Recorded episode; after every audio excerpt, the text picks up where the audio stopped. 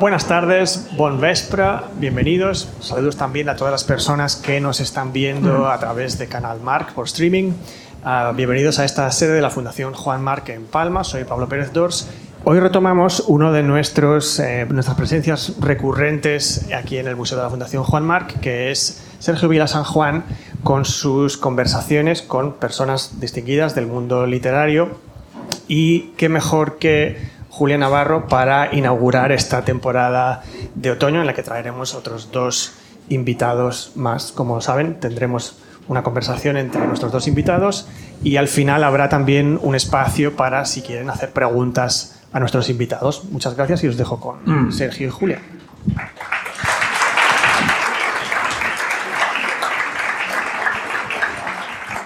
Muchas gracias, Pablo. Buenas tardes. Es un placer volver a estar en esta sala del Museo de Fundación Juan Marc. ¿Se me oye bien? ¿En la última fila incluso? Bien. Eh, es un placer estar aquí y eh, es un placer estar con Julia Navarro, madrileña, una de las escritoras españolas más difundidas internacionalmente. Fue periodista política en sus inicios, pero a partir de la aparición en 2004 de su primera novela, que es también su primer gran bestseller, la Hermandad de la Sábana Santa. Ha publicado otras siete, de las que hablaremos esta tarde, intentando no desvelar secretos, ya que las obras de Julia Navarro tienen secretos y tienen sorpresas. Y eh, empezaremos por su trabajo más reciente, Una historia compartida, que repasa las vidas de varias decenas de mujeres que a lo largo de la historia han desempeñado un papel determinante.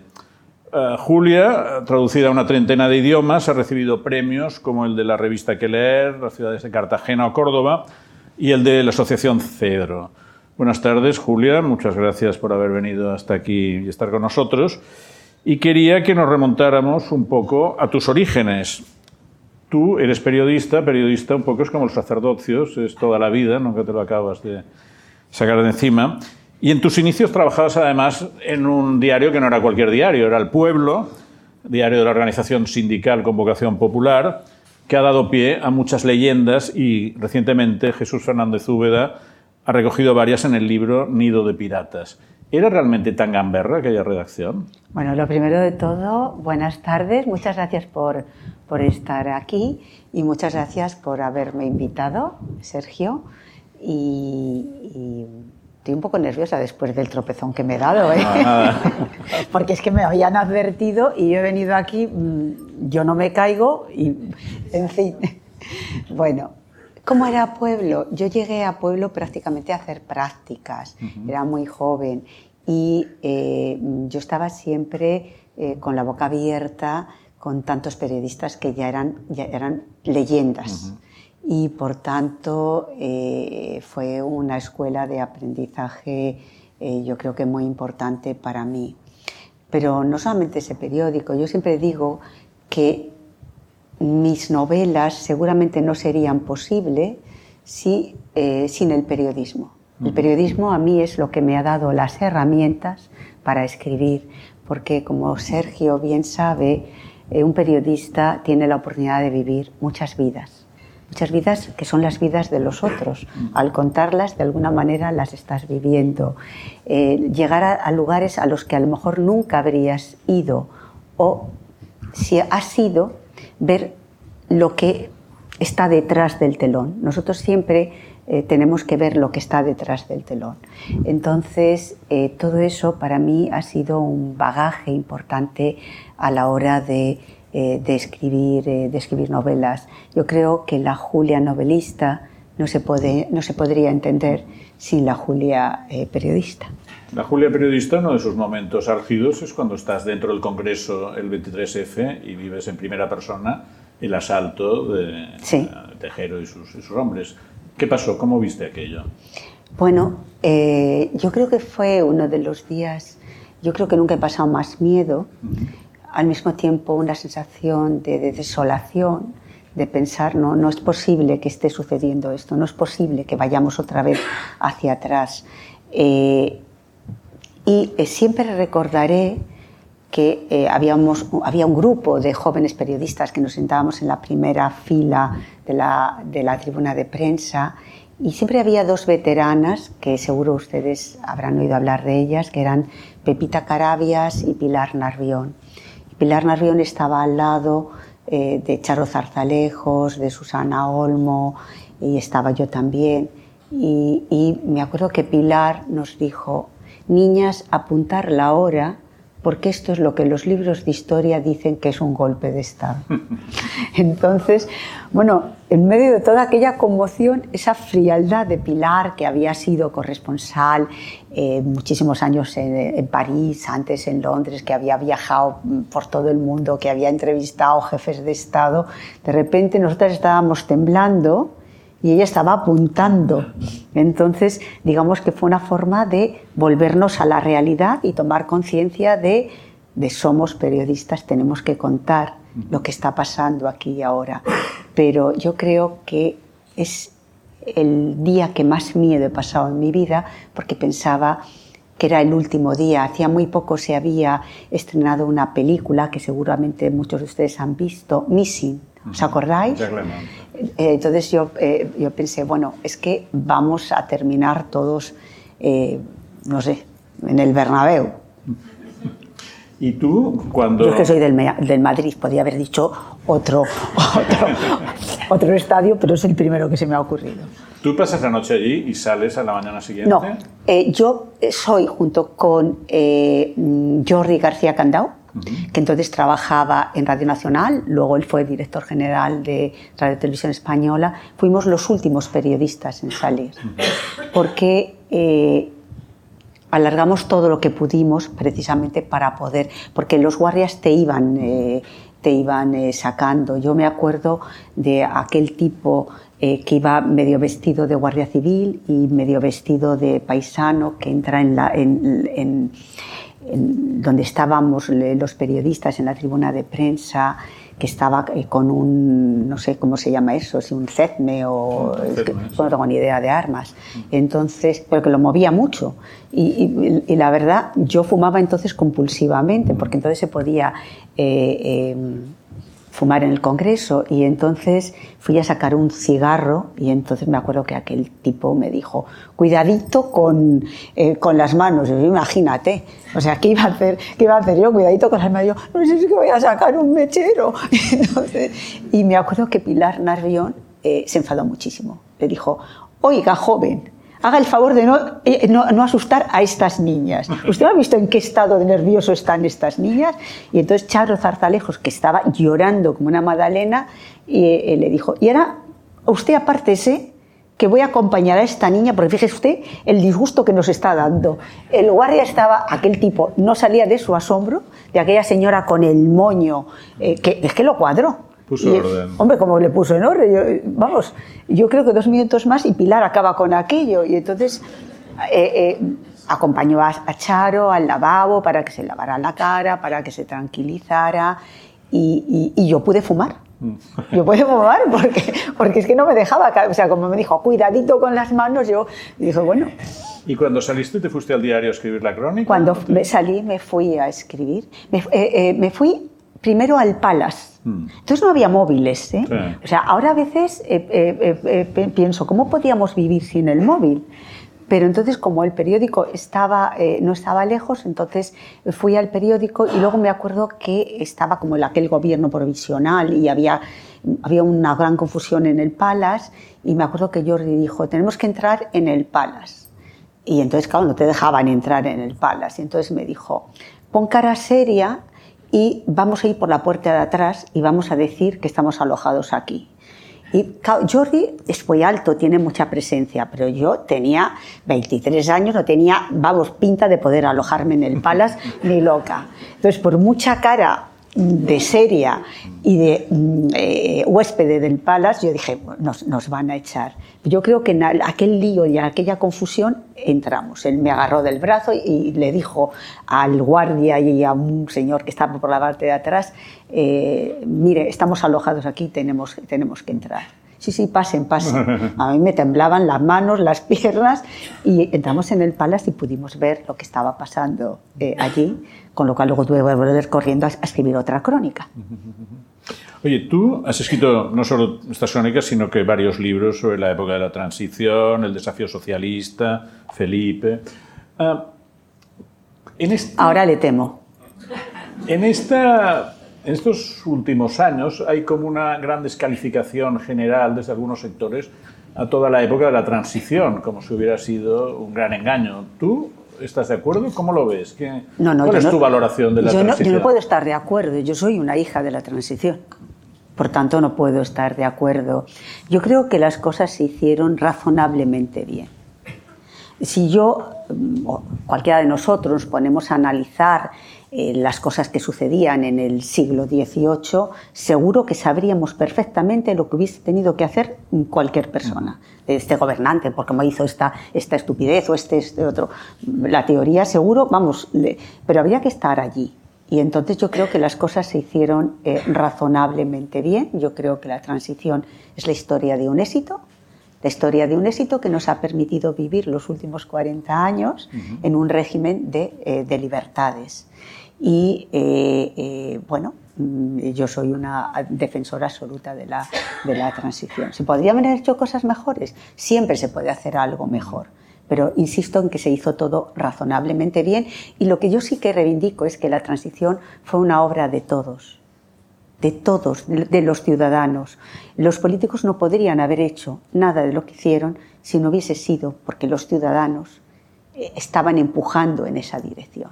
O sea, eso no fue una obra de tres que se encerraron en un despacho, dijeron vamos a hacer esto, vamos a hacer lo otro. Yo creo que fue una reacción colectiva, un deseo colectivo de, de ser normales, de ser como eran en el resto de Europa. ¿Y comparativamente crees que el momento actual es peor, más complicado, más bronco que la transición? ¿Crees que se ha perdido bueno, la algo transición, por el En la transición, eh, eh, eh, los debates en el Parlamento eran, eran, eran durísimos. Eh, pues cada época es distinta. O sea, decir, yo, yo no milito en el que eh, el tiempo pasado fue mejor, fue diferente. Fue diferente y cada generación tiene que buscar respuestas a los problemas mm. que en ese momento hay. Ahora, a todo pasado, mm. eh, decir, como dicen algunos, no, es que habría que haber hecho, oiga, usted no estaba allí. Así que, mm, en fin, Bien. claro, yo también puedo opinar que Cristóbal Colón a lo mejor no tenía que haber ido a América, pero no estaba allí. En 2004 publicas tu primera novela, La Hermandad de la Sábana Santa. Es un relato de 500 páginas donde convergen planteamiento. ¿eh? Como digo, voy a intentar no, no hacer destripaje. De... Convergen una investigación actual y una recreación histórica de los avatares de la Sábana Santa de Turín. ¿Por qué te pones a escribir una novela y por qué es una novela tan ambiciosa? Porque es una novela de muchas páginas, muchas tramas, muchas historias. Pues me pongo a escribir una novela, eh, vamos a ver, eh, a veces los periodistas siempre creemos que tenemos una cuenta pendiente con la literatura. Yo no la tenía porque el gusanillo de publicar libros ya lo había ya lo había saciado con otros libros de política que había publicado.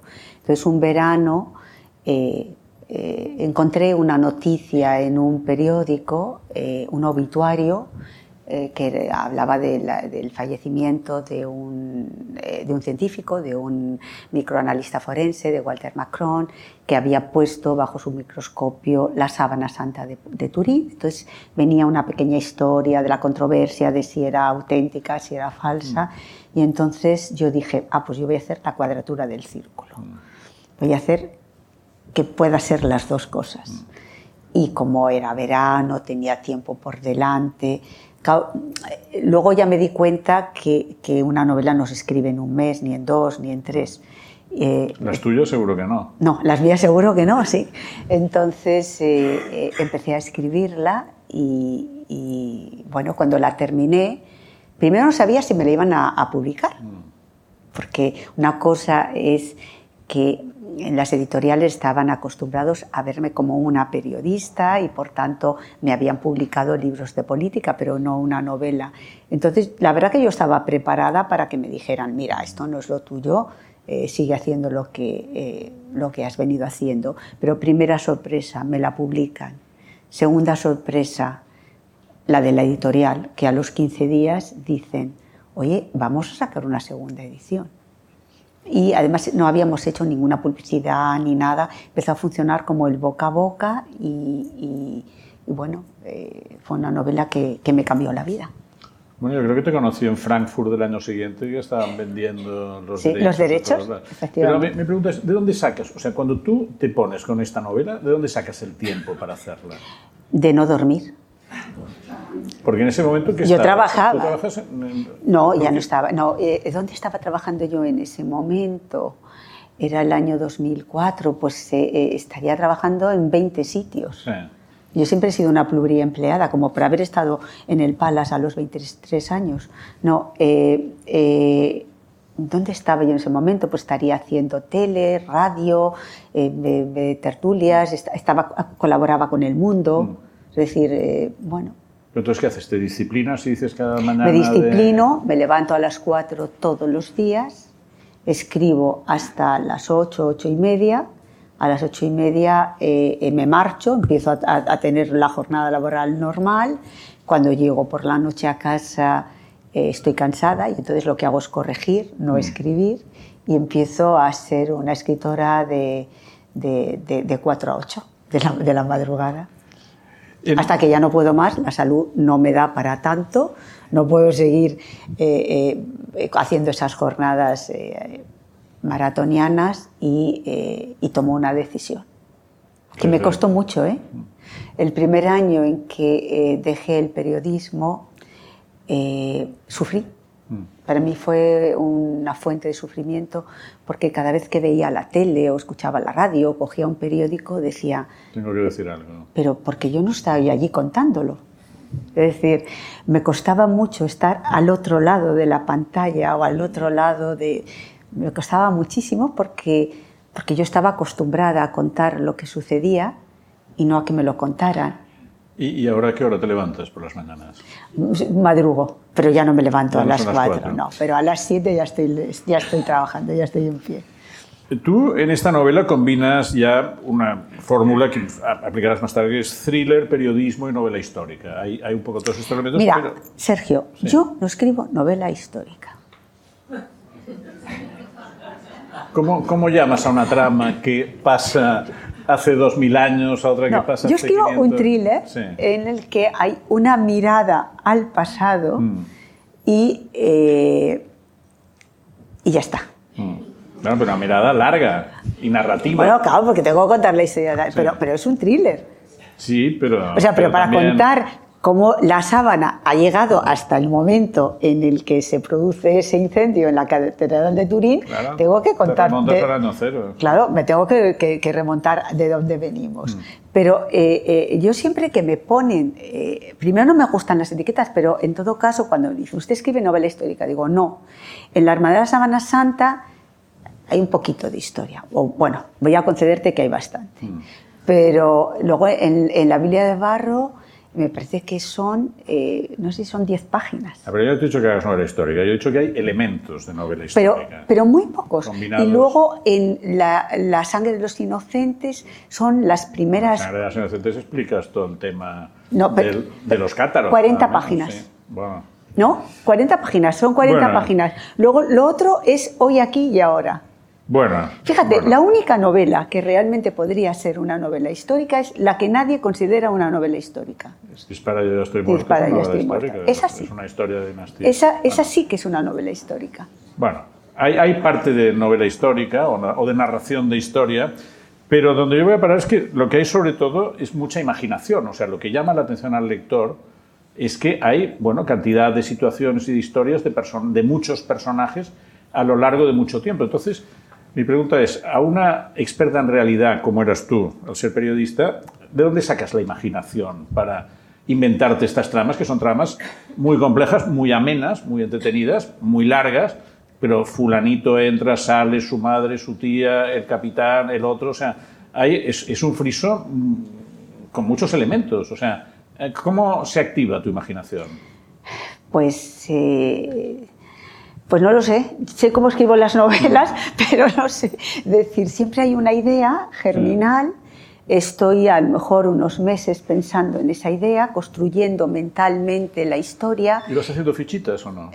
No, voy pensando. Sí. y luego ya eh, cuando digo, bueno, ya lo tengo todo, ya sé cómo empieza, cómo termina, eh, eh, qué voy a hacer, entonces es cuando empiezo a hacer las fichitas, cuando ya me siento, no, no hago fichas, es- tengo una libreta, por cada libro tengo una libreta, entonces voy apuntando, entonces todo lo que he imaginado y todo lo que he pensado, entonces cuando lo apunto. ¿Y apuntas personajes por un lado Apunto por personajes, eh, eh, soy un poco anarca, mis libretas solamente las podría entender yo porque, eh, porque de repente se me, ocurre, se me ocurre algo que no se me había ocurrido y entonces en la página que tendría que haberlo apuntado en la libreta ya no puedo, me tengo que ir más para atrás y entonces es un poco, es un poco caótico. Pero es en ese momento es cuando ya empiezo a configurar, eh, a escribir la historia, cuando ya la he pensado. ¿Tienes ayudantes o documentalistas No. cuando haces tus novelas? No, pero vamos a ver, Sergio, eh, yo creo que todos los que nos hemos dedicado al periodismo, si algo sabemos manejar es la documentación.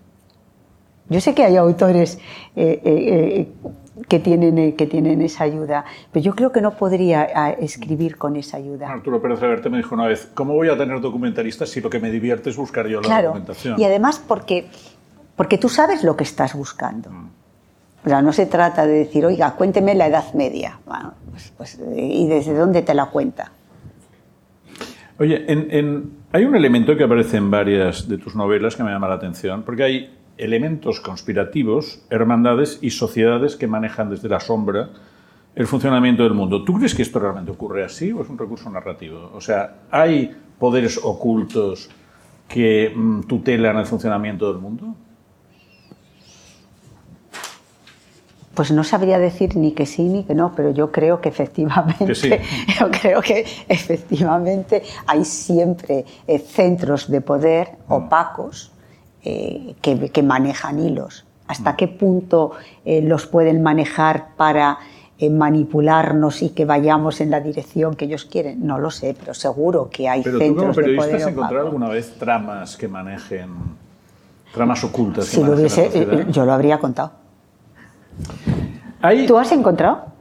yo he intuido, pero... Ah, bueno, o sea, estamos en Pero lo entre mismo. intuir, entre intuir y probar hay un- Claro, por eso, o sea, te quiero decir que yo, yo también he intuido y que cuando te dedicas a algo como lo que nosotros nos- nos dedicamos o nos hemos dedicado, como es el periodismo, hombre, hay cosas que dices, bueno, Mm.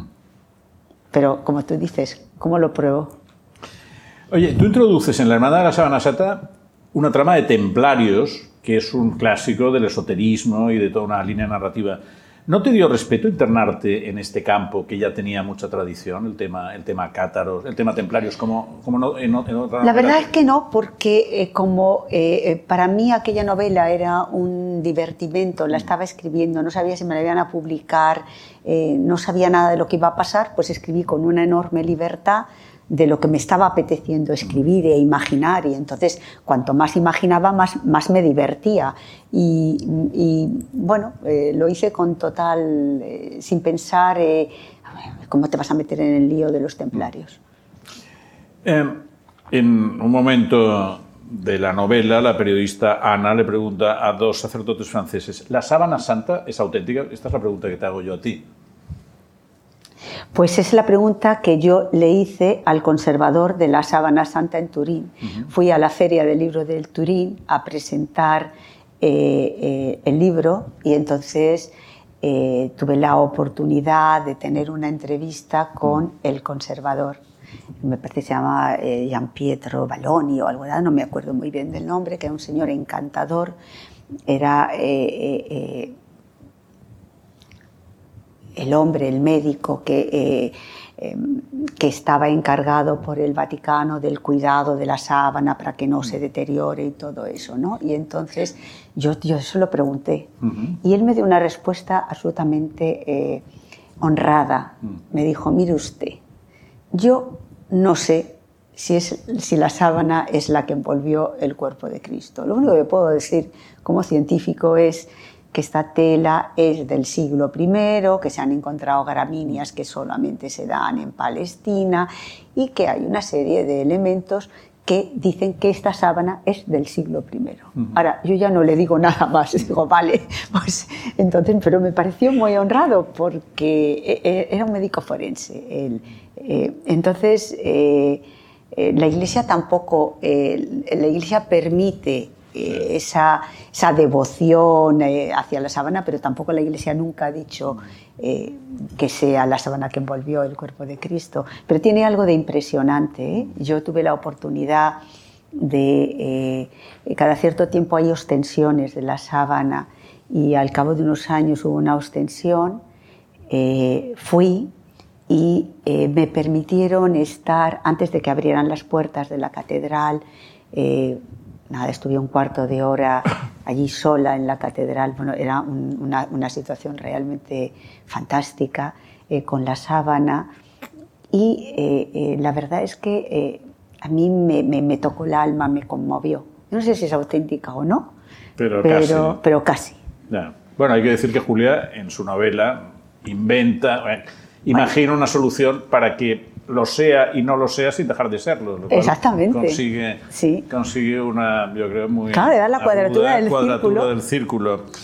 Eh, bueno, ese libro, como tú decías, consigue un éxito que es fulgurante, además es inmediato, es un caso raro en el mundo editorial español. ¿Qué, representa para ti ese cambio de escala? Pues una sorpresa, yo no me lo esperaba, yo creo que nadie se lo esperaba y eh, eh, significa eh, algo que empieza a cambiar mi vida. Aunque todo el mundo me decía, bueno, bueno, pero ya veremos qué pasa con la segunda, ¿no? Mm. Estaba todo el mundo ya con la escopeta cargada diciendo, le ha salido bien esto de casualidad, pero en la segunda a ver qué pasa. Y la segunda me salió bien. Mm. Entonces ya empezaba a tener un cierto valor estadístico lo de que escribir novelas no se me daba, no se me daba mal. Pero es, fue el comienzo de un cambio de mi vida. Cambio en tu vida, en tu profesión. Claro. En, esta segunda, en La habilidad de Barro, que hay una historia de arqueología que nos lleva a un pasado remoto y tal, pero eh, también aparece una época que luego vas a tocar mucho, que es la Segunda Guerra Mundial. ¿Qué, ves en, esa, en ese periodo? Bueno, me parece que es un periodo muy, muy novelable. Mm. ¿no?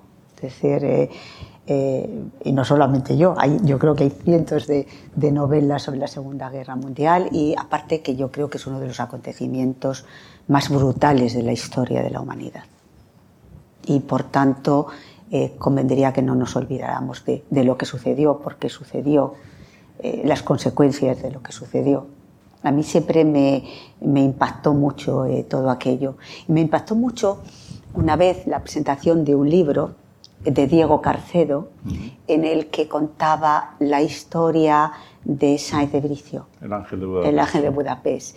Y eh, Diego llegó a la presentación de su libro a dos hermanos que eh, habían salvado la vida, eh, aunque habían estado en un campo de exterminio, pero tuvieron la suerte, eran, eran muy pequeños, bueno, tenían una historia absolutamente trágica. Yo me acuerdo que cuando estaban ellos hablando y ya se iban a despedir, dijeron, mm, nosotros ya somos muy mayores, todos los que vivimos aquello, ya estamos muertos o estamos a punto de morirnos. Y eh, ojalá siempre haya alguien que recuerde lo que sucedió, porque habrá un momento en que las generaciones futuras piensen que no fue posible, que está en la brutalidad de lo que sucedió. Eh, que es una exageración o que esto no sucedió. Y a mí aquello me marcó, me marcó y de alguna manera eh, cuando eh, viajo hacia ese pasado reciente, eh, les recuerdo. Y, eso aparece en, la siguiente, que es La sangre de los inocentes, donde también aparecen cátaros, que es como un, Pero poquito. un primo de los 40, templarios. 40 páginas. No, no, no, no los cátaros y los templarios no tienen nada que ver, Sergio. Tú, se ha empeñado en que yo escribo novela histórica. Son clásicos, son clásicos. No. Son clásicos. No, aparecen en la serie de los inocentes aparecen el genocidio nazi, el sionismo y la lucha actual contra la yihad, que es un tema que también te toca mucho y al que vas a dedicar bastantes páginas. Bueno, porque es uno de los problemas de, de, la sociedad del siglo XXI, ¿no? A mí me preocupa mucho ese desencuentro que hay entre Oriente y Occidente. Sí. Y como me preocupa, pues entonces eh, lo, eh, pienso en él y termina convirtiéndose esa preocupación en la trama de una novela. Pero a mí en esta novela y en otras que haces después, me llama mucho la atención que explicas con mucho detalle la vida de las familias islámicas radicalizadas en España, con mucho detalle, su, su vida cotidiana. ¿Cómo te has documentado? En este caso era, eh, en la última novela, lo que hablo es de una familia francesa, ¿no? ¿Cómo me documento? Sí, pero en, eh, en, de los inocentes es una familia española. sí, pero, pero poquito. Sí, pero bueno, que, que, hablas, que hablas un poco de esa, de esa vivencia. Pues mira, yo, yo lo que creo es que eh, todo está en los periódicos. Mm. Es decir, realmente donde más documentación saco es en los periódicos. El leer de una forma exhaustiva los periódicos. Al final los periodistas lo contamos todo. Lo que pasa es que muchas veces todos es queda en el titular. Atentado en tal sitio, eh, tres jóvenes eh, hacen no sé qué y las víctimas son estas. Pero también contamos quién eran los jóvenes y quién eran las familias de los jóvenes mm. y dónde habían estudiado los jóvenes y cuál había sido su trayectoria. Lo que pasa es que eso ya no está en los titulares ni mm. está en la prisa eh, de, dos minutos, que es lo que te pueden dar en televisión para contar eh, una cosa así o minuto y medio en una radio. Pero para mí los periódicos son eh, mi, mi centro de documentación, porque ahí está todo. Entonces, leyendo todo lo que, se, lo, que cuentan eh, sobre el, cuál es el ambiente social de, de, los jóvenes yihadistas, eh, pues es mi fuente de información. Pues los periódicos. porque das, das, una imagen muy, muy vivida y muy plausible, que da, mucho que pensar. Bueno, y luego eh, yo creo que es un problema muy actual que está permanentemente ahí, ¿no? ¿Y hacia dónde crees que va? O sea, cuando vemos que, por ejemplo, en Francia, en las banlieues, los barrios periféricos, los jóvenes salen, empiezan a quemar, eh, eh, no sé, contenedores, coches. Claro, lo fácil es decir, mira, es un acto de salvajismo. Hmm. Pero yo no me conformo con eso. O sea, yo intento reflexionar. ¿Qué pasa? ¿Qué hay detrás de todo esto? Detrás de todo eso hay esa rabia de de no soy de ninguna parte. ¿Qué es el título de tu última novela? Claro, no soy de ninguna parte. Es una sociedad a la que has llegado, que tus padres a lo mejor llegaron y, como, como emigrantes lo único que les preocupaba era trabajar, eh, poder sacar a sus hijos adelante, pero tampoco, tampoco eh, su objetivo es integrarse, sino yo vengo aquí a trabajar para sacar a mi familia adelante o para mandar dinero, eh, que pueda vivir mi familia del lugar de donde vinimos. Pero son las segundas y las terceras generaciones las que tienen ese problema. Ya no son del lugar del que llegaron sus padres, pero tampoco son del lugar en el que están. Y eh, eso crea una frustración, una rabia que a veces se manifiesta de esa forma violenta. Yo no intento justificar lo que hacen, intento entender y explicar qué puede llegar a un joven que se ha educado en Madrid, en Barcelona, en París o en Londres, de repente a decidir eh, voy a, ser parte de la yihad y voy a empezar eh, a, matar gente. Es decir, ¿qué hay detrás de eso? me interesa, a mí siempre me interesa la condición humana. O sea, detrás de todas mis novelas lo que hay siempre es un viaje a lo más recóndito del ser humano, a todas esas partes, a todos esos claroscuros que todos llevamos dentro. E intento entender el porqué. Bueno, y sobre eso, una cosa que me llama la atención, que es que parece que los finales felices no te interesan, y que no te tiembla el pulso si al final de tus novelas hay bombas, muertes y personajes con los que el lector se ha encariñado, ah, los mandas al otro barrio tranquilamente. Sí, eso mi hijo cuando era más pequeño y miraba por encima del hombro cuando yo estaba escribiendo, me decía, pero mami, pero, no, mates a todo el mundo. Yo decía, ya, pero, pero es que no tengo más remedio, es que este personaje, bueno, mami, pero... Eh, y es... Eh, eh, yo soy muy poco de de, película americana de happy end, ¿no? No, no, no sé. Quizá, quizá eso nos lo da el periodismo, mm. ¿no? Es decir, eh, eh, hay, veces, hay muy pocas veces que haya un final feliz y aparte me parecería una impostura, me parecería no tratar con la realidad y yo en mis libros lo que intento es que, que lo que cuento resulte real, que haya podido ser, que no es, porque es fruto de la imaginación, pero que haya podido ser. Y esas son las herramientas que te da el periodismo. Sin esas herramientas poderosas que a mí me ha dado el periodismo, no habría novelas. No, no, se nota porque son muy compactos y realmente te vas, te vas llevando sustos. En, claro, claro, de, eso se trata. En, Dime quién soy, eh, le das el protagonismo absoluto a un personaje femenino, que es Amelia, que te permite hacer un poco como un gran retrato de los grandes hitos del siglo XX, la Guerra Española, comunismo, Guerra Mundial, Guerra Fría, pero ella es un personaje emocionalmente muy inestable, que va cambiando. ¿Qué, qué, querías pintar con esta, con esta mujer? Pues fíjate, es que yo, eh, eh, dime quién soy, lo planteé como la historia de seis hombres. Alrededor de una mujer y todo el mundo ha entendido que es una mujer alrededor de seis hombres. O sea, de una mujer que hace girar seis hombres a su alrededor. Pero, pero yo cuando explicaba la novela yo decía, no, no, es la historia de seis hombres cuyas vidas están marcadas por una mujer que conocen, pero no, o sea, nadie lo ha entendido así y luego los lectores tienen, eh, tienen razón. Eh, eh, vamos a ver, es verdad, es una mujer muy inestable, es una mujer que vive a caballo entre varios mundos. A veces eh, me decían, eh, las mujeres así eran imposibles, no había mujeres así en España en los años 30. Y yo decía, bueno, cójase usted la biografía de María Teresa León, la mujer de Alberti. ¿Cómo que no había mujeres que eran capaces de dejar a su marido, a sus hijos y eh, eh, irse con otra persona con la que ideológicamente tienen eh, bueno, una, una sintonía y, dedicarse. Es decir, claro que había mujeres. Cuando estaban haciendo la serie, yo me acuerdo que me decía Irene Escolar, bueno, pero, pero a ver, ¿cómo, ¿cómo, puedo entender este personaje? Y la dije, pues léete la biografía de María Teresa León y léete algún libro de María Teresa León. Y entonces lo entenderás.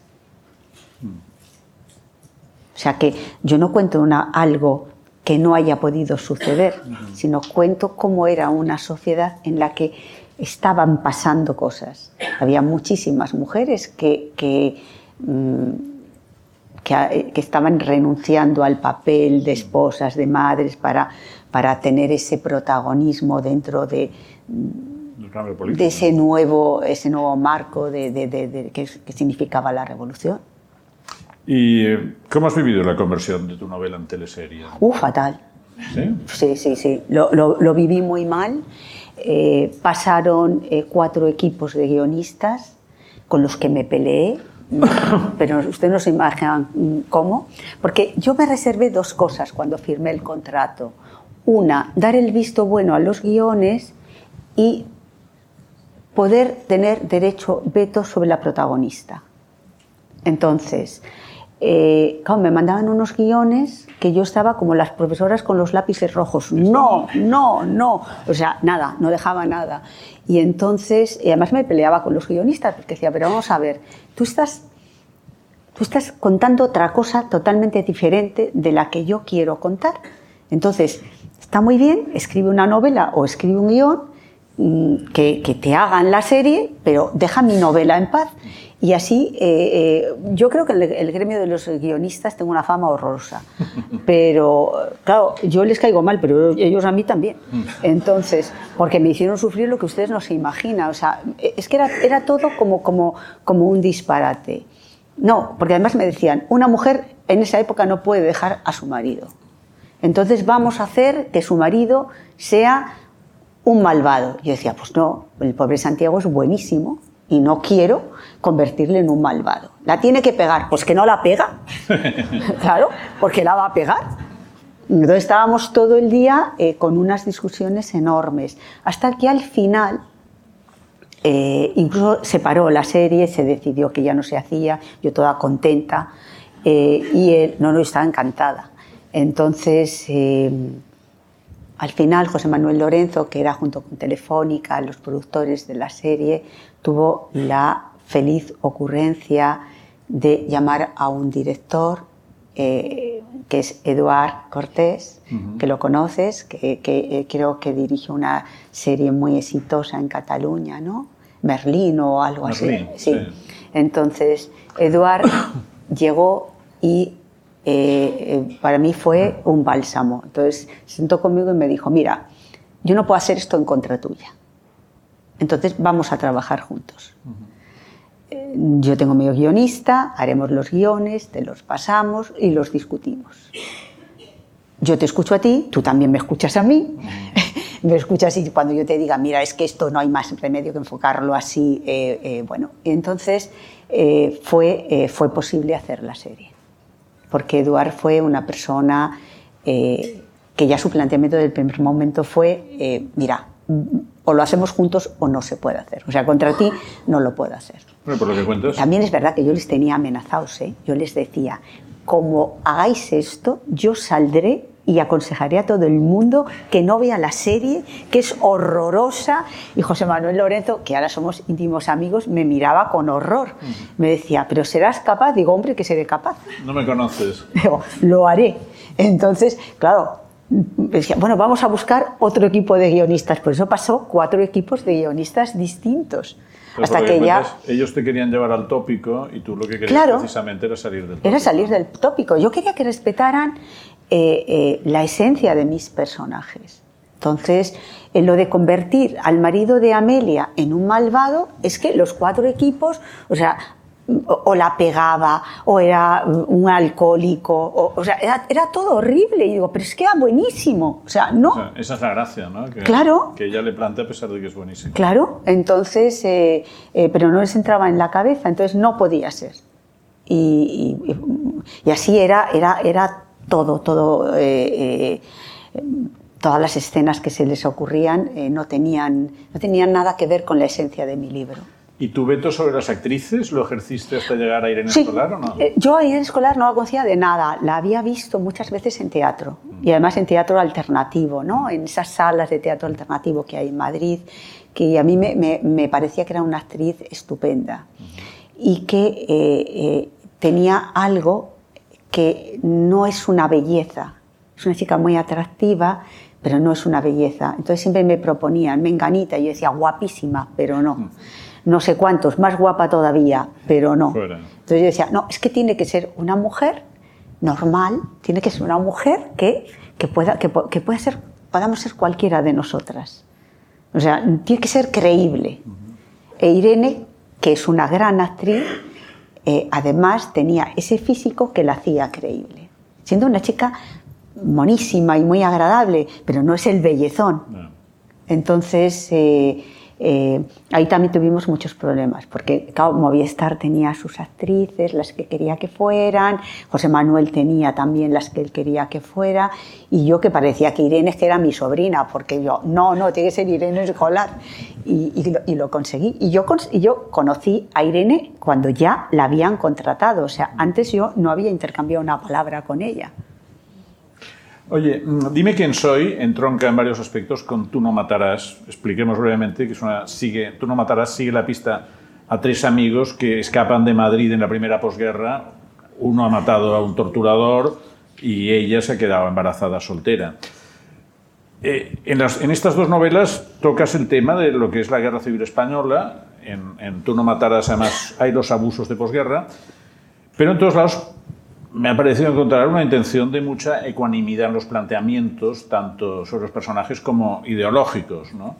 Pero por otro lado, das muchas vueltas a lo que son las heridas que deja la guerra civil española. Pues ya me preocupa que me digas eso. ¿Te preocupa? La ecuanimidad. Sí. ¿Por qué? Porque no quiero ser ecuánime. No quieres ser ecuánime. en esto no. ¿Cuál es tu punto de vista sobre esto? No, vamos a ver. Eh,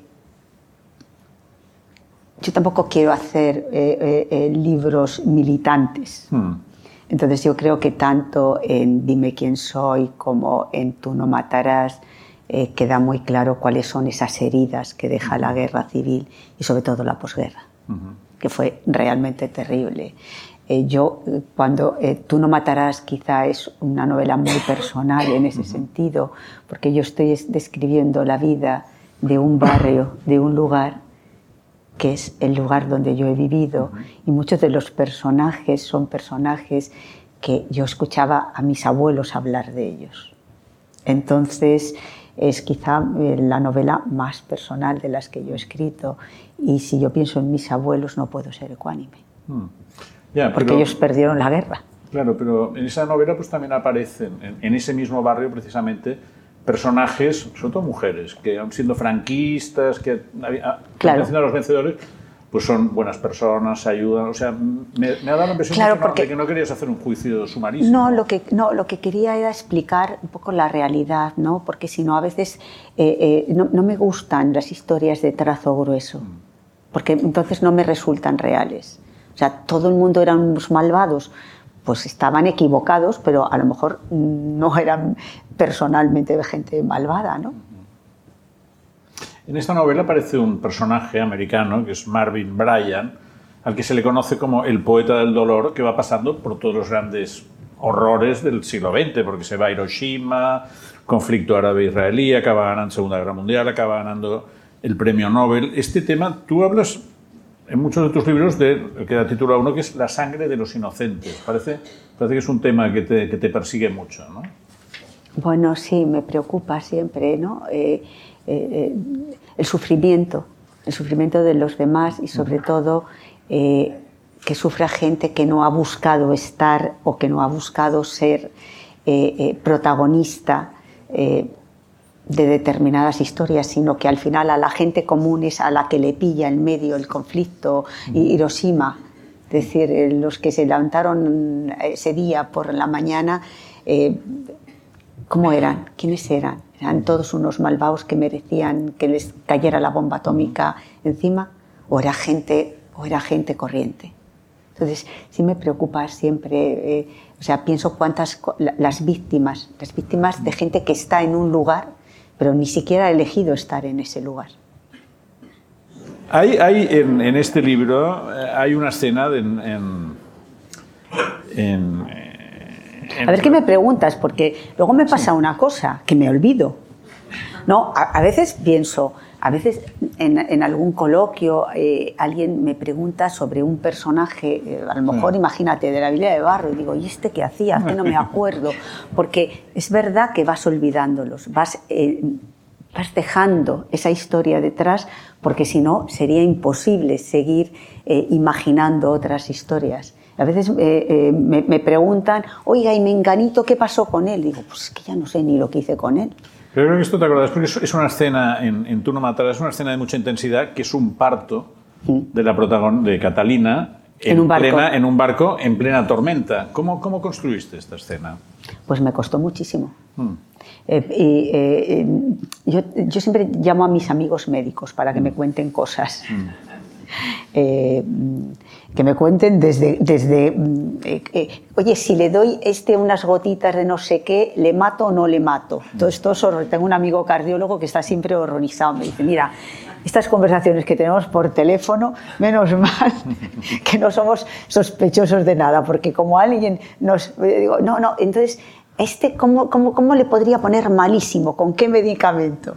Entonces, bueno, entonces eh, eh, hablé con un amigo mío ginecólogo y me explicó un poco. Eh, pero de todas maneras, yo creo que las mujeres hablar de partos no nos cuesta. ¿eh? Hmm. Bueno, pero hablar de un, de un, parto en mitad de una tormenta tienes que explicar pero, el, parto, el, parto, y la tormenta. Era más difícil lo de la tormenta que el parto. Eso os costaría más a vosotros ah, pues escribirlo, más que a nosotras, lógicamente. Oye, otra, igual que no haces finales felices, me da la impresión de que no te da ningún miedo dibujar personajes que son antipáticos. Sí, no, no, claro. O sea, por ejemplo, en Tú no matarás, Fernando se va convirtiendo en una figura muy osca, muy desagradable, porque es un hombre amargado. Pero el que se lleva la palma es Thomas Spencer, de la historia de un canalla, que es realmente un tipo muy desagradable. Y a mí me da la impresión yo te imaginaba el estudio pensando qué maldad podía hacer en el siguiente capítulo, porque, claro, va haciendo una detrás de otra. Piensas, pero este tío. Claro, es que lo de Thomas ¿Por qué, ¿por qué quisiste hacer una novela de un tío impresentable? Pues yo lo que quiero es que todas mis novelas puedan resultar reales. Es decir, que lo que yo cuento eh, pueda haber pasado. Entonces, Thomas Spencer, ¿qué es? Es un ejecutivo eh, neoyorquino, eh, un hombre que se dedica al, mundo de la publicidad. Y por tanto, aquí habrá algún publicitario que ahora me odiará por lo que voy a decir. Pero bueno, a través de la publicidad tú puedes cambiar las opiniones de, las personas. Y sobre todo en el mundo de la política, imagínate lo que, eh, cómo te pueden cambiar la, percepción de algo eh, eh, con una buena campaña de marketing. Entonces, claro, yo quería hablar de eso, de la manipulación, de lo fácil que es manipular a la opinión pública. Pues que se me haya ido la mano. Hmm. Porque se me haya ido la mano porque hay gente que me dice no podía continuar con el libro. Entonces es un libro eh, que eh, eh, ha habido gente a la que le lectores que les ha gustado muchísimo y lectores que, que no les ha gustado nada y que me lo dicen. O sea, mire, es que no podía continuar. Yo también ha habido lectores a los que les he intentado proteger de ese libro. ¿no? Yo me acuerdo un día en Alcalá de Henares, al poco de salir el libro, que se acercó una lectora encantadora y me dijo, mire, estoy pasando un momento horrible, se ha muerto mi marido, me han descubierto un cáncer, tal, pero he venido a verla para animarme y comprarle el libro. Y yo, horrorizada, digo, no. Entonces la señora cogía el libro y yo le quitaba el libro. Pero mire que es usted mi escritora favorita. Digo, pero es que usted no puede leer este libro porque dejaré de serlo. Sea, no. Pero ¿por qué no quiere que lea este libro? Digo, porque es que usted no está en condiciones de leer este libro. O sea, usted va con todo lo que me ha contado que le acaba de pasar, o sea, si lee este libro ya, nada, o sea, horrible. Entonces, ahí empecé a pensar, a ver si mm, eh, me he ido con la dosis de maldad. Pero luego pensé que no, que es parte de la realidad, que la manipulación de la opinión pública es así. Y ese libro me lo inspiró tú me lo has oído contar muchas veces, una cena. Una cena en la que me invitaron, era un sábado de esos donde había gente de todo tipo y condición, y me sentaron al lado de un señor que, eh, que yo cuando le vi quién era, digo, qué rollo, qué rollo, y yo, ¿de qué voy a hablar con este? Y supongo que él pensaría, qué rollo, de qué voy a hablar con esta. Era él un alto ejecutivo, no era español, de una multinacional del mundo de la belleza. Sí, de la belleza, de las cremas y esas cosas. Y entonces, yo nunca había tenido una conversación de cremas. Yo mm. pensaba, a, ver, vamos a estar aquí dos horas a ver de qué hablamos. Y, y, él, pues seguro que no sabe ni quién soy, ni ha leído un libro mío, o sea, es decir, es que no tenemos nada, nada en común y además con otro idioma, tal, o sea, era, era todo, o sea, eh, la noche prometía ser una catástrofe. Y fue muy interesante. Fue muy interesante porque yo empecé a preguntarle, o sea, la periodista, digo, bueno, pero aquí, aquí tengo, tengo que hablar con este señor, bueno, vamos a estar los dos toda la noche mirándonos eh, a través de la lechuga, o sea, tendremos que hablar de algo. Entonces me, me, empezó a contar algo que me produjo, me produjo un shock. Eh, y no sé por qué me lo contó, pero me lo contó. Eh, me contó, me dijo, eh, era la época eh, de los, ¿cómo se llamaban los hombres estos? Los, los, metrosexuales. Los metrosexuales. ¿Ustedes se acuerdan de los metrosexuales? Sí. Beckham. Sí. Entonces me dijo, no, nosotros hemos sido lo que hemos, unos de los impulsores de tal y no sé qué. Y entonces, y bueno, ¿y, por qué? ¿Cómo se les ha ocurrido? entonces me lo explicó clarísimamente. Me dijo, mira, eh, ya nuestra cuenta de resultados, que es muy buena, pero ha llegado a un tope. Entonces, teníamos decir, ¿cómo la ampliamos? Entonces, nuestro equipo de marketing dijo, bueno, lo que tenemos que conseguir es que los hombres también empiecen a utilizar los productos de belleza que utilizan las mujeres hecho para ellos, pero entonces es la manera que tenemos de crecer. Bueno, la, la verdad es que yo dije, pero, pero qué listos y qué malos, ¿no? O sea, fíjate lo que se les ha ocurrido. Entonces me dijo, entonces, bueno, pues eh, eh, eh, a través de campañas, pues eso, con futbolistas, con deportistas, con tal, en todas partes del mundo, pues conseguimos romper ese techo y que ahora, en ese momento, que era, es que era el momento en que estaba de moda lo de los metrosexuales, que ahora pues, haya millones de hombres de todo el mundo eh, que se depilan, que tal. Y, yo dije, pobrecitos, con lo que duele lo de depilarse, les habéis convencido de que lo hagan, es una maldad. Y, y, aquello me impactó. Y aquello fue lo que realmente dio lugar a que yo pensara en, eh, en esa novela, en Historia de un canalla, que por supuesto el señor con el que yo cené no era como Thomas Spencer, era encantador, me habló de su mujer, de sus hijos, de, que de vez en cuando venían a veranear a Mallorca, o sea que no, era, irreprochable. Pero eh, lo de los heterosexuales es que me, me impactó mucho. Entonces eso, unido con lo que tú y yo sabemos, que pasa en el mundo de la política, hmm. pues yo dije, pues ya está. Y entonces empecé a escribir sobre ese personaje y claro, cada vez lo hacía más malo y más malo y más malo, pero bueno, luego lo arreglo. Sí, sí, muy bien. Hay, bueno, y en este libro aparece otra cosa que en otros también sale, que es el tema de las paternidades falsas. O sea, no es el padre quien uno cree que es, ¿no? Claro. Es que eso pasa. Eso pasa. Eso pasa. Hay otra cuestión que me hace gracia, me llama la atención, que es que en los equipos que investigan, en tus libros, todo el mundo está peleado. O sea, siempre, siempre metes mucha tensión en los, en los equipos de detectives. Sí. sí. Bueno, pero eso es real como la vida misma, ¿no?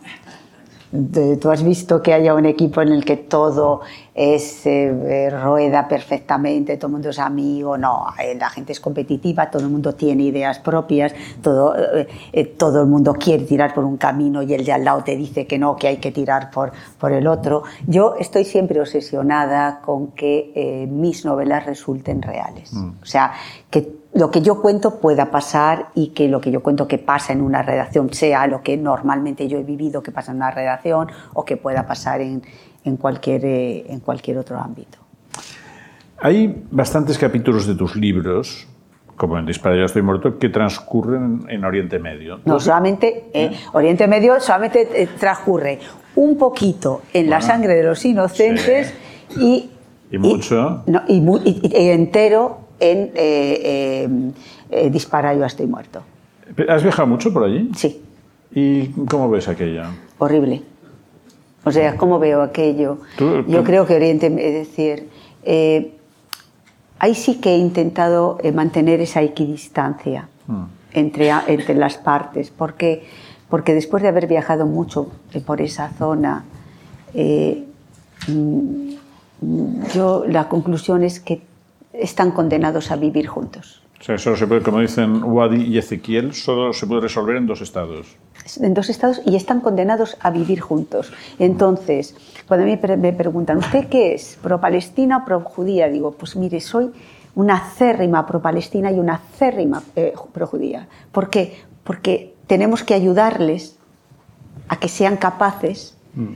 de de llegar a un lugar común para que, para que puedan entenderse y puedan vivir juntos.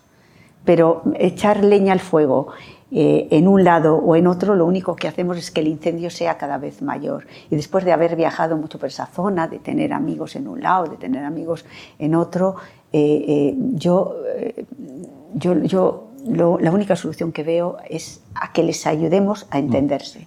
No digo a que sean amigos ni a que de repente se quieran muchísimo, porque eso tendría que pasar generaciones, ¿no? Mm. Para que se vayan cicatrizando las heridas. Hay, hay mucho odio, hay muchas heridas, hay, hay, muchos agravios. Por tanto, eso no es fácil. Tendrían que pasar, yo que sé, a lo mejor 10 generaciones. Pero ayudémosles o intentemos a que, a que sean, a por lo menos empiecen a plantearse que no tienen más remedio que vivir juntos. Porque no se van a ir ni los unos ni los otros. Y además está bien que no se vayan ni los unos ni los otros. Claro, en el caso de De Ninguna Parte, que es su última novela, que es una novela espléndida, a mí me ha gustado, quizás la que más me ha gustado de las tuyas, son dos personajes, hay, hay un judío, aunque de familia complicada y tal, y un palestino, y es... Eh, no es palestino, bueno, es, libanés. Lo que pasa es que está en, la yihad. los asentamientos. En, en, la yihad. Pero todo tiene un tono como de tragedia griega, porque ya ves, Es desde, el principio, tragedia. ves desde el principio que, que la cosa va a ser complicada, ¿no? Es que es una gran tragedia. Y al final son destinos que, que Es que, es, ¿no? es que es una gran tragedia. Es que es una gran tragedia. Y cuando tú lees la letra pequeña en los periódicos de las historias de estos chicos que terminan Mm. eh, cometiendo esas barbaridades, en el fondo dices, bueno, es que estaba todo como, como, como predeterminado para que pudiera terminar así. Al final somos libres, yo creo en la libertad del ser humano, o sea, no estamos condenados de antemano a hacer eh, esto, a hacer lo otro, pero es verdad que a veces las circunstancias son una mochila que llevas detrás y que, que te hacen que, que- que te, te inclines hacia un lado. Hablemos un poco y vamos a ir acabando porque ahora les, les daremos a ustedes un poco la palabra, pero me gustaría que nos contaras un poco tus referentes literarios, porque, por ejemplo, en Tú no matarás hay mucha poesía clásica española, pero a mí tus libros me recuerdan un poco a los grandes bestsellers de los años 50, Éxodo de Leon Uris, las novelas de Michener, todos estos, todos estos libros que eran muy grandes, muy panorámicos, los de Harold Robbins, pas- pasaban muchas cosas. No, no sé si tú... Me estás dando un tienes esto. disgusto que no ¿Eh? te quiero decir. Bueno, no sé, no sé si esto es lo que tú No, tienes. mira, en mente. para empezar, odio la palabra bestseller. Bueno, pero Yo la odio, pero además creo que nadie escribe bestseller. yo te, te- te regalaré la salida de un libro que escribí que se llama Código Bestseller, que es una, una Sí. defensa del género, Sí, precisamente. pero es Sí. que yo creo que ese género realmente no existe. Cuando tú te pones a escribir una novela, tú no sabes lo que va a pasar con esa novela. No, No, no, tienes ni idea. Y tú puedes decir, no, es que puedes, hay unos ingredientes. Bueno, hay unos ingredientes que los mismos ingredientes. Te puede salir una novela eh, que enganchas con el público o te puede salir nada. Mm. Entonces, luego, yo no creo que eh, eh, los bestsellers existan. Lo que creo es que hay libros que luego se convierten en un éxito. Sí, déjame que discrepe un momentito. Te- no, espérate que todavía no he terminado. Eh, en, en segundo lugar, eh, para mí, los me has preguntado, ¿quiénes son tus referentes? Pues, pues mira, mis referentes son sobre todo los escritores de finales del 19 y principios del 20. O sea, tú te vienes más para acá, yo me voy más para allá. Es decir, esas historias que, que Dostoyevsky, Tolstoy, en los que te cuentan una historia con unos personajes en que la trama, eh, su situación siempre es muy límite, pero al mismo tiempo te dan una panorámica del mundo en el que les toca vivir. Yo siempre describo en el mundo que les toca vivir a mis personajes porque entiendo que todos somos hijos del tiempo en que vivimos y no nos podemos explicar si no es en función de ese tiempo. Entonces, para mí, mis referentes han sido, los, sobre todo, los escritores rusos de finales del 19 y del 20. Mm. Ahora ya puedes decirme lo No, que quieras. Yo, yo creo, evidentemente, bestseller es una etiqueta a posteriori. Si se pudiera escribir un bestseller de entrada, habrían millones y hay pocos, porque hay pocos libros que tengan esta capacidad de conectar. Pero sí es verdad. Pero un bestseller fue el, el- el nombre de la rosa. Por ejemplo, pero incluso Claro, antes. ¿alguien niega la calidad a, a- a un libro como El nombre de la rosa? No. No, no, pero sí. Un, un- bestseller fue eh, Las memorias de Adriano, de Margarita Yurseno.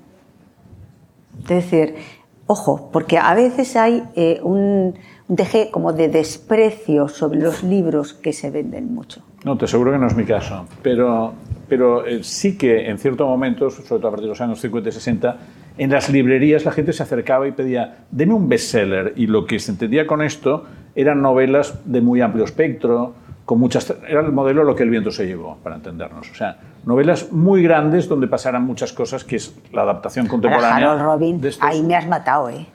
Harold Robbins era muy bueno, ¿eh? Sí, a mí no me Pues- gustaba. Ah, pues a mí me gustaba mucho. ¿Sí? No, no. Sí, sí. Y, y hay cosas de tus novelas que me recuerdan a Harold Robbins. Ya ven, o sea, yo pensando el Tolstoy y él en Harold Robin.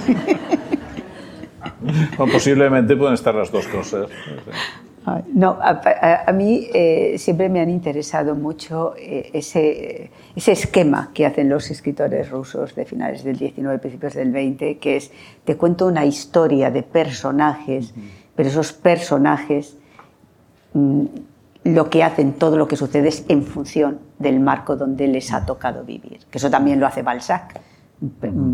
divinamente, claro.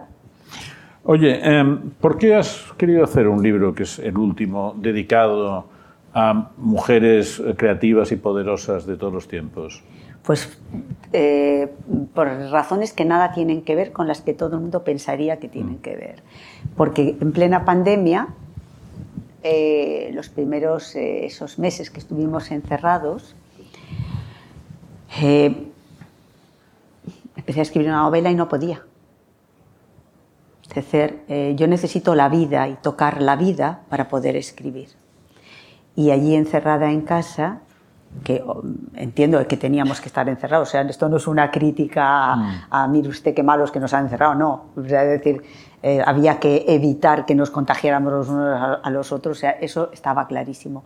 Pero, eh, y de repente empecé, empecé a, a, escribir como una especie de diario y mm, decidí hablar sobre todo de mujeres que a mí eh, me habían impactado y me habían interesado a lo largo de mi vida. Pero eh, mm, sin, olvidar a los hombres de las vidas de estas mujeres. ¿Por qué? Porque yo creo que no nos podemos explicar eh, si no es en relación con los demás, con los otros. Y a mí me producía muchísima curiosidad y ahí sí que hubo ese periodismo de investigación de cómo eran ellos, de cómo eran los hombres, de las vidas de estas mujeres que a mí me habían eh, impactado, me habían llamado la atención, que me las había ido encontrando a través de las lecturas o a través de los viajes o a través de un artículo en un periódico. Eh, eh, y sobre todo lo que, lo que me interesaba era saber cómo eran ellos. ¿Y ahora ah. en qué estás trabajando? ahora la pregunta del millón. Ahora estoy escribiendo una novela, ya la he terminado, y ahora viene la fase, bueno, la he terminado, pero tú como también escribes, mm. sabes que no la terminas, que viene la fase de reescritura, eh, correcciones, etc. O sea, yo creo que hasta el año que viene esta novela no estará para, eh, para ir al editor. Bueno, alguien, alguien decía que los libros no se acaban, sino que se abandonan. ¿no? Sí. Y, ahora les vamos a pasar, tenemos un cuarto de hora para, para que el público haga sus preguntas a, Julia Navarro. Es levantar la mano y, y, tenemos el micrófono por aquí. Y ahora es el silencio y todo el mundo mira al de al lado. Sí. A ver si el de al lado se decide. Bueno, no sean sosos, ¿eh? No sean sosos. No me puedo creer. Bueno. me voy a ir así por lo menos mal, porque si no me voy a ir traumatizada. No, no. Además sabemos que la primera ya desencadena todas las siguientes. Es la que. Y me gustaría saber qué obra te identifica más, en qué obra te sientes más orgullosa. Gracias. ¿Sabes lo que pasa? Que son todos como hijos míos. Es muy difícil porque todas Todas mis novelas responden a un momento concreto de mi vida, a una preocupación concreta, entonces sería incapaz de decir eh, cuál es mi obra favorita. Mi novela, la, novela mía favorita de mis lectores es Dime quién soy. Eso lo tengo comprobado eh, no solamente en España, sino en los países europeos donde se, han, se ha publicado y cuando he tenido encuentros con lectores siempre me dicen dime quién soy en América Latina. Eh, ¿En qué novela quizá estoy yo más implicada emocionalmente en, Tú no matarás? Esa es la que hay una implicación mucho más, más personal. Que no significa que sea mi favorita, sino mm. es en la que yo tengo una implicación eh, más personal porque yo estoy describiendo un, microcosmos que es eh, un barrio de Madrid justo después de la guerra civil. Entonces estoy hablando de algo que vivieron mis abuelos y que yo no conocí, pero que ellos, ellos, me, ellos me contaron. Y que, y que alguno de los personajes, eh, por ejemplo, hay uno malo malísimo que es el tendero ese, yo sí le conocí, porque cuando era pequeña me decían, vete a casa del señor Mariano, yo que sé, a por un kilo de arroz. Y luego, claro, cuando luego hablaban en voz bajo, baja, del sinvergüenza del, tendero. Todo eso se te queda como en el disco duro Y eh, esa fue una, una, novela que tiene esa, eh, esa implicación emocional. Oye, ¿y cuál es el personaje favorito de tus libros? ¿Cuál es tu personaje favorito de todos los que has inventado? ¿Cuál te gusta más? ¿Cuál crees que...? No sabría decirte, no sabría, no sabría elegir. Me gusta mucho Ana Jiménez de mi primera novela porque es periodista. Porque, es periodista. Sí. Siempre pones un, una periodista, una policía española. Claro. Sí. En de, ningún, en de ninguna libros, parte. En de ninguna, de parte de también. Ninguna parte, sí. Hombre, claro, es que, Sí. es que si no esa investigación no habría salido adelante si no es por la policía española. Claro. Porque las belgas, mira cómo era. El reglamento. Esto, lo- esto, esto no lo dice el reglamento, entonces no se podía hacer nada. Y la española era imaginativa, encontraba soluciones Sí. ima- imaginativas Intuitiva. para, para. Sí. Eh, Siempre pongo una española, pues somos más ima- imaginativas para hacer determinadas cosas. Porque hay, hay gente que es, que es muy, muy cuadriculada. Bueno, algo más, por favor. Ay, bueno, una, una, una mano ahí al fondo. Fondo. Bien. Muchas gracias por, por esta conferencia y compartir toda tu experiencia eh, con nosotros. Y al principio mm, has dicho que, mm, que el periodismo y la novela era muy similar, que al final todo lo que... O sea, similar, quiero decir, que lo que leíamos en las novelas en realidad estaba en el periodismo, ¿no? Y mm, ya nos acabas de decir que en el fondo de las novelas hay una parte de, de ti, ¿no? De, de- de tu persona. No, no, en- he dicho, he dicho que en Tú no matarás es la novela en el que hay una implicación más emocional. Pero yo no estoy en mis novelas. Hay gente que se empeña, amigos míos, que, que dicen, pues eh, tal personaje, y digo, no, yo no estaba pensando en mí en tal personaje. Vale, no, no, o sea, eh, quería preguntarte dos cosas, pero quizá... mm, No, tú- tú pregunta lo que quieras. La primera es eh, si hay, mm, aunque no se haya reflejado directamente tu persona, si hay cosas, pensamientos tuyos, experiencias como la que nos acabas de contar, en las que estén volcadas en la novela, en las novelas, en la literatura, y si es así, ¿cómo das el paso de el periodismo donde tú tienes cierta lejanía y por lo tanto la implicación es menor a como superar ese cierto pudor que puede haber a la hora de publicar una novela donde quien te conoce a lo mejor puede identificarte? Ya, lo que pasa es que todos los que me conocen e intentan identificarme se equivocan. O sea, de verdad. Y además eh, eh, me intentan ver cosas parecidas en determinados personajes que yo les digo, pero vamos a ver, tú me ves a mí haciendo eso. O sea, es decir, hay una tendencia de la gente que te rodea a intentar buscarte en los personajes de tus novelas. Eh, pero yo me alejo mucho de los personajes de mis novelas. Solamente, eh, eh, lo vuelvo a decir, el clima que yo describo en Tú no matarás es un clima que a mí me suena, porque es un clima del que a mí me han hablado y por tanto es el, el que yo traslado. Pero yo no estoy en mis novelas. ¿Se puede escribir de algo que, que te sea totalmente ajeno? Pues eh, no lo sé. Yo siempre eh, escribo de las cosas que a mí me preocupan, eh, por las que yo tengo interés, en las que, eh, no sé, que, que he estudiado más, que, he seguido más. Entonces, desde ese punto de vista yo puedo estar en las novelas, es decir, están mis temas de interés, pero yo no soy mis personajes. Además, bueno, si no escribiría un personaje estupendo. O sea, si me, o sea, si me tengo que meter yo, lo siento, si tengo ya, ya puestas, pero no, yo no estoy en mis novelas.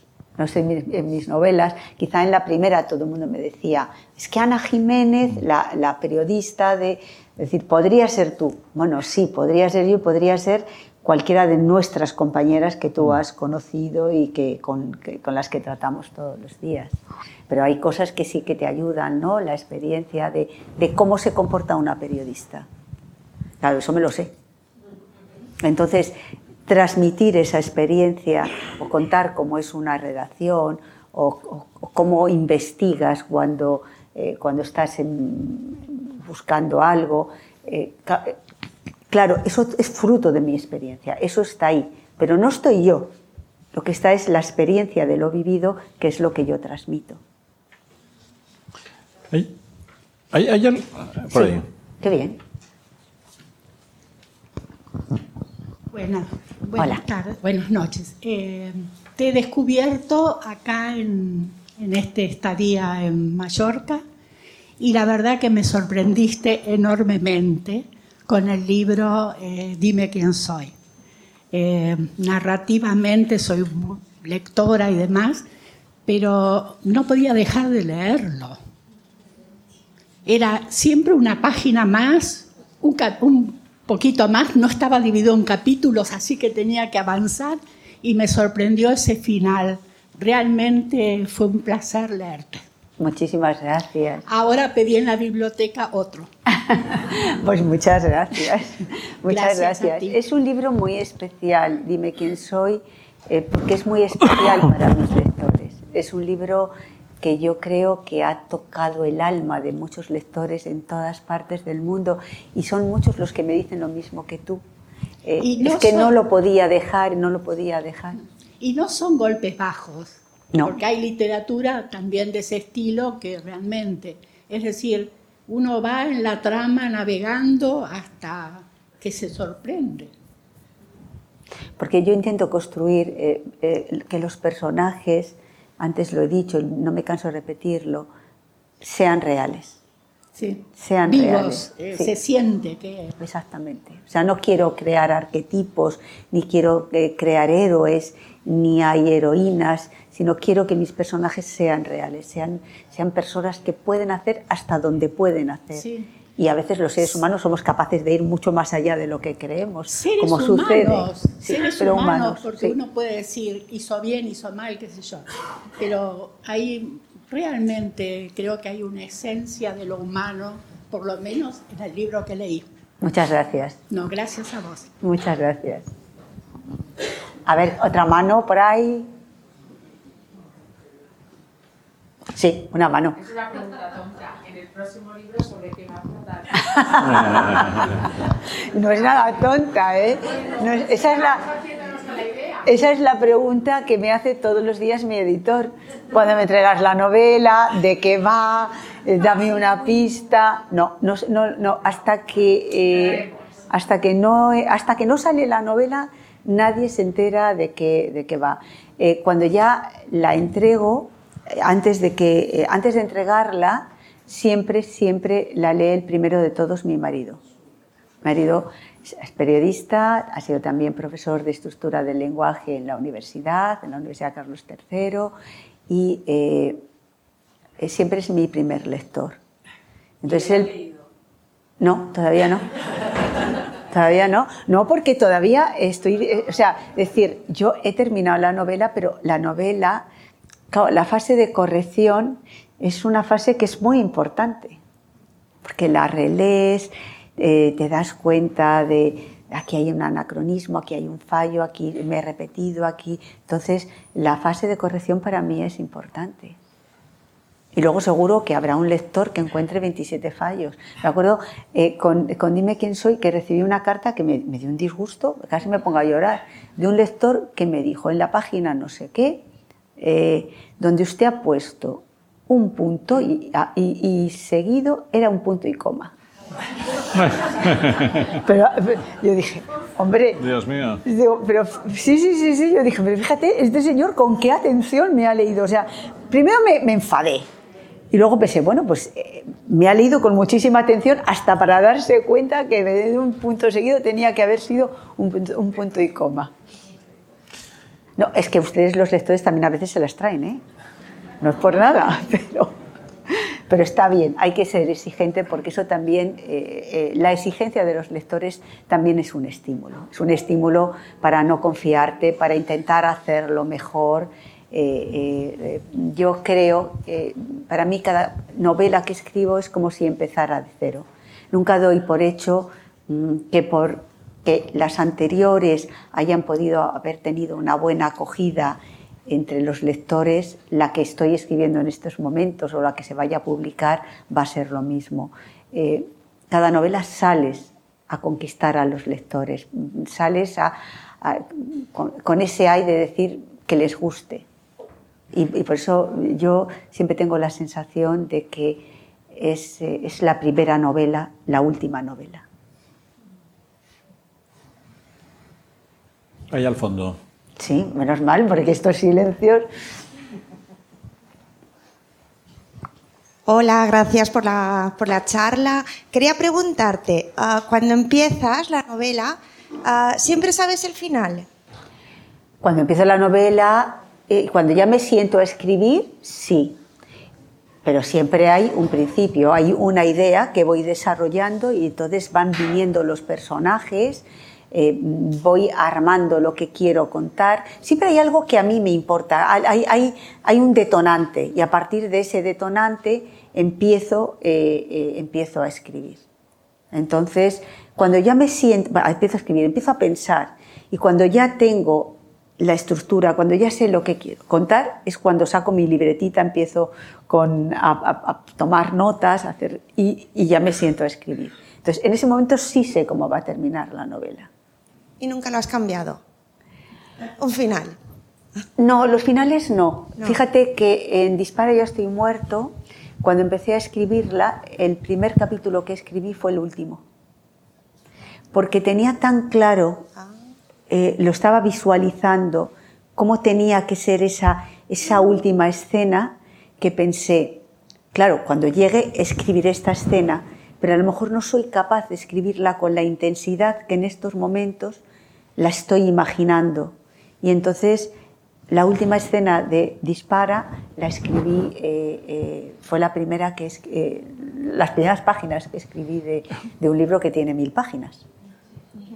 O sea que, pero luego es verdad que cuando vas escribiendo también te vas dando cuenta, ¿no? Esto que iba por aquí, pues, pues, pues no. Yo no me desvío mucho de, eh, de, los caminos que me voy marcando, pero si hay, si hay alguna ocasión en el que mm, me voy insatisfecha a dormir, mm, no, no, estoy contenta con lo que he escrito ese día, de repente te despiertas a las 2 de la mañana y dices, ya está, y te levantas, das a borrar lo que has escrito el día anterior y rehaces, que a lo mejor es escribir lo mismo, pero contado desde, desde otro sitio. Gracias. Nada, a ti.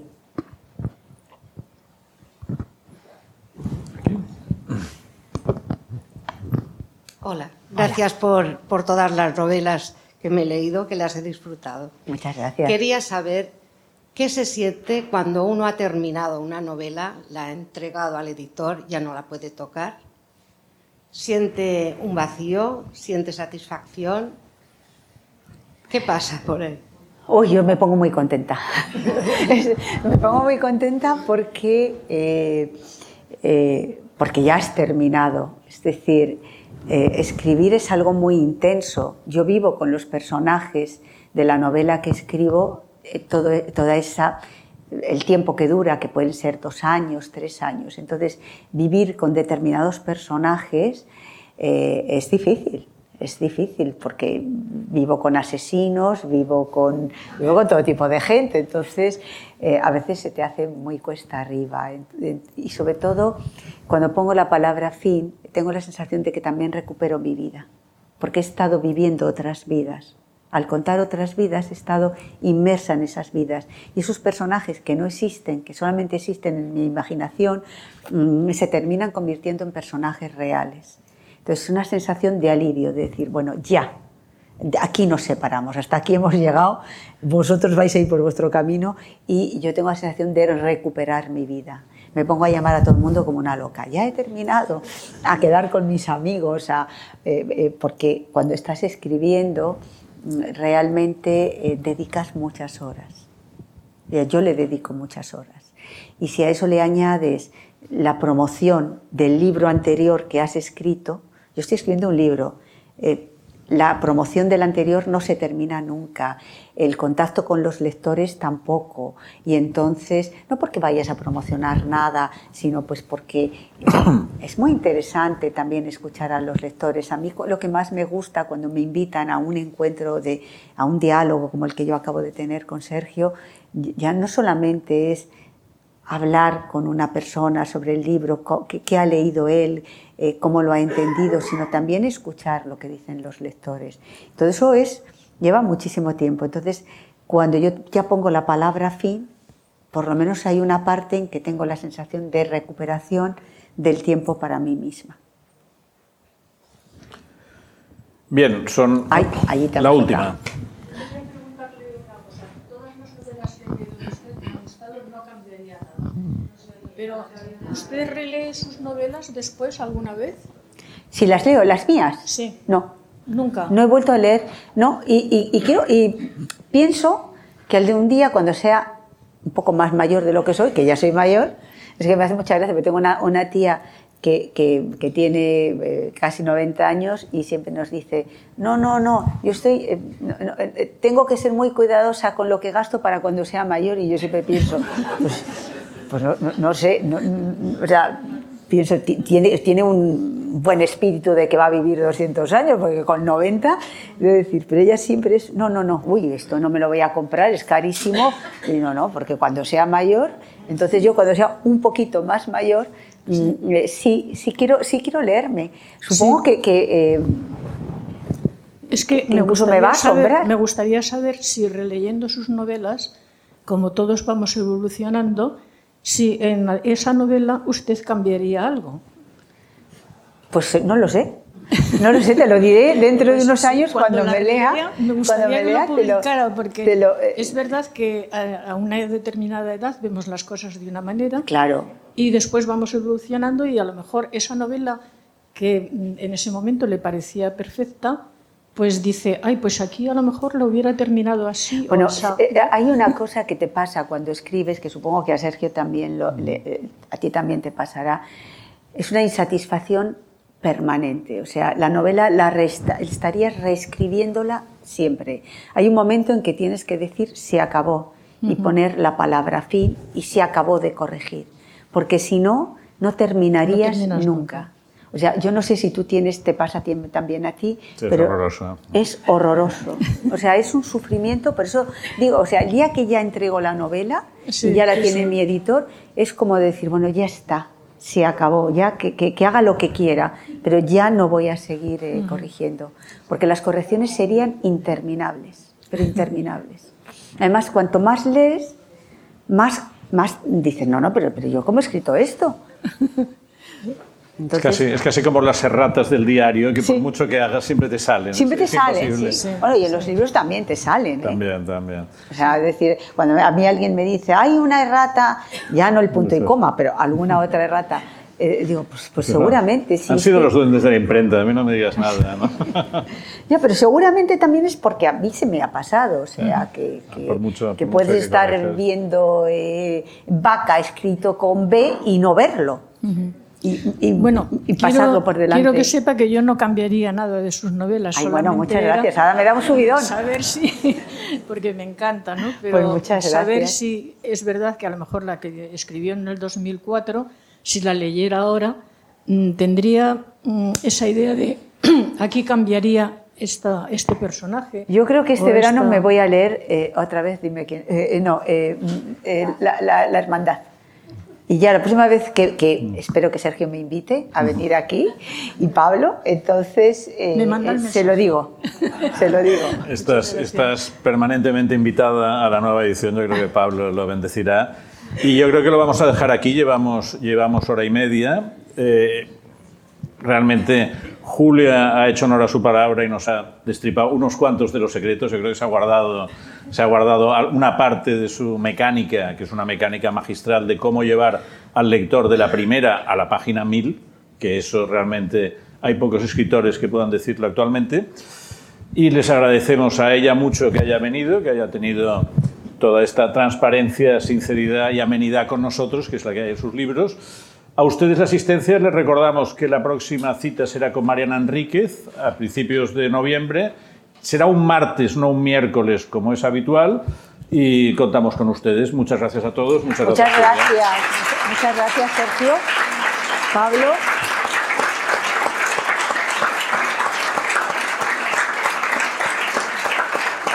Bueno, muchas gracias a ustedes también. Yo les quiero dar las gracias por haber venido a estar esta tarde con nosotros, a estar esta tarde conmigo. Se lo agradezco de verdad.